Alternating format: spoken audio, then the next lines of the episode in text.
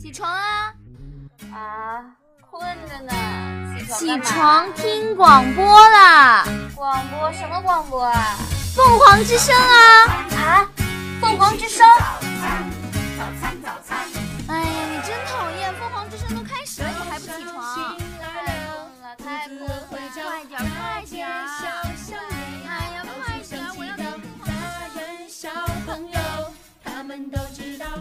Hello，大家好，这里是凤凰之声，欢迎收听周一到周五的早间节目。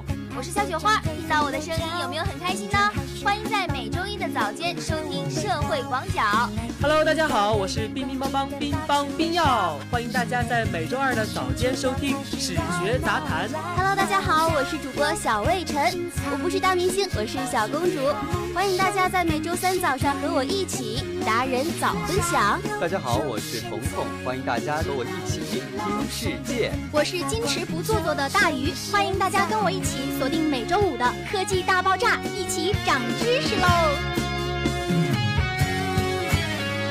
早上醒来了，肚子饿会叫。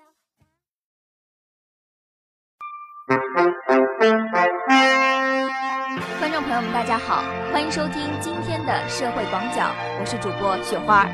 今天呢，我们来收听到的是，你以为新闻是这样说的吗？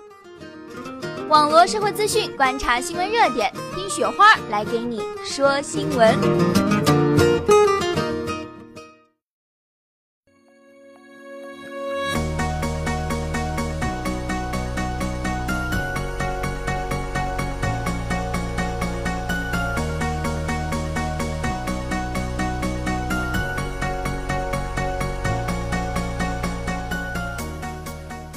社会资讯，观察新闻热点。老师们、同学们，大家好，欢迎收听社会广角，我是主播小雪花。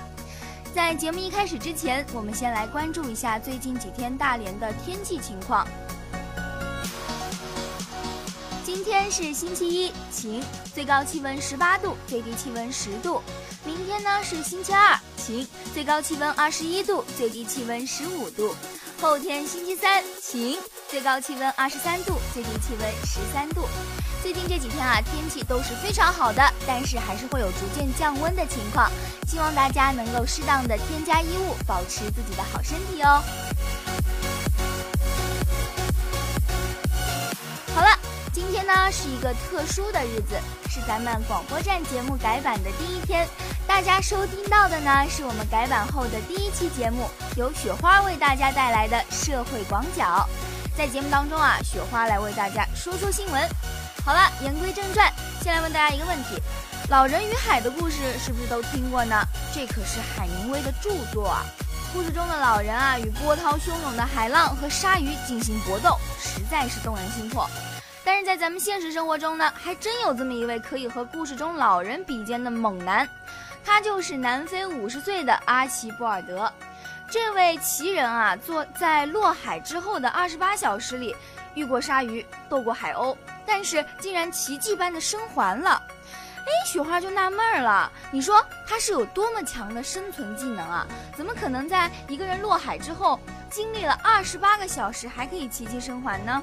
后来啊，我们的记者呢就了解到了，其实呢，在二零一三年的四月，当时呢，这个阿尔波齐德呢是已经五十岁了。他和他的好朋友租了一艘船，在印度尼西亚的海洋附近度假。这个时候呢，印度洋就刮起了暴风雨，把这个顶层甲板上的阿尔伯奇德啊不小心甩进了海里。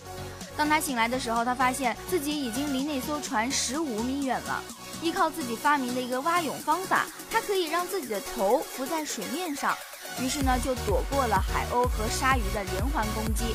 但是在艰难存活了二十八个小时之后被人救起的时候呢，我们的救生人员啊发现阿尔伯奇德的手上和他的身体上已经处于极度的缺血状态了，所以说呢他的生命也是受到了非常严重的威胁的。如今呢，距离事发三年过去了，他依然会很害怕去海边，但是他仍然把大海称为快乐的地方。所以呢，雪花就觉得啊，这位南非的这个奇人，真的可以说是咱们现实的《老人与海》中的老人的角色了。所以说，我觉得我们还是应该向他学习的。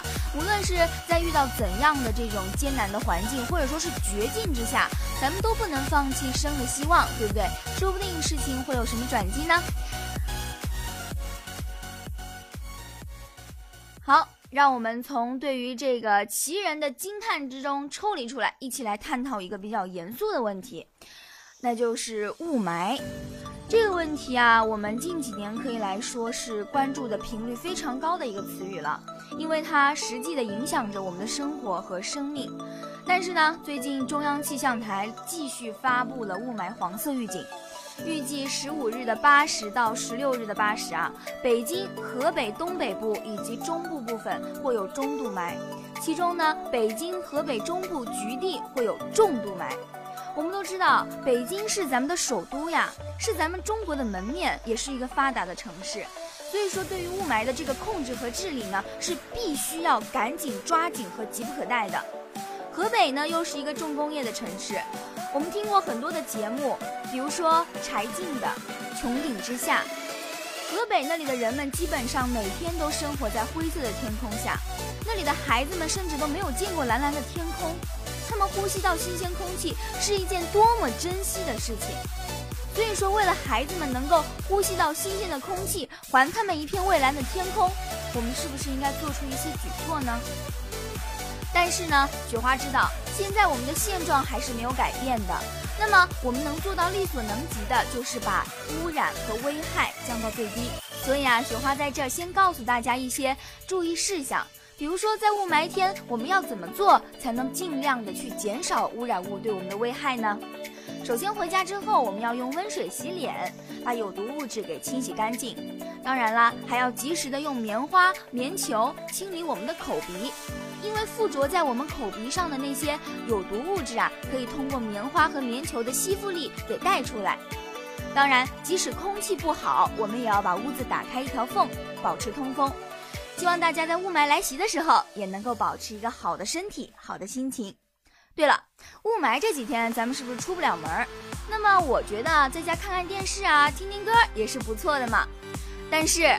最近呢，经常听民谣或者是经常关注这个娱乐方面新闻的好朋友们，可能就坐不住了，因为啊，明星吸毒的事件真的是掀起了不小的风波。这不，最近啊，一个民谣歌手，我们都知道，宋冬野吸毒被捕的消息，又让歌迷们沸腾了一把。网络著名的这个 S 姓民谣歌手啊，已经被警方控制了。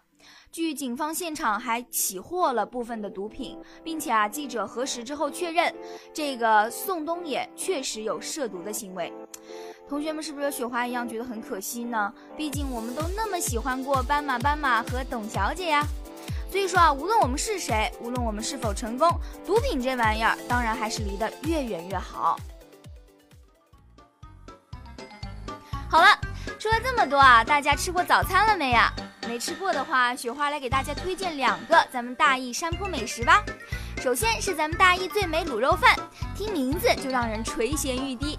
吃美味卤肉饭的同时呢，我们还可以叫上一杯香浓的米特奶茶，是不是一顿很享受的美餐呢？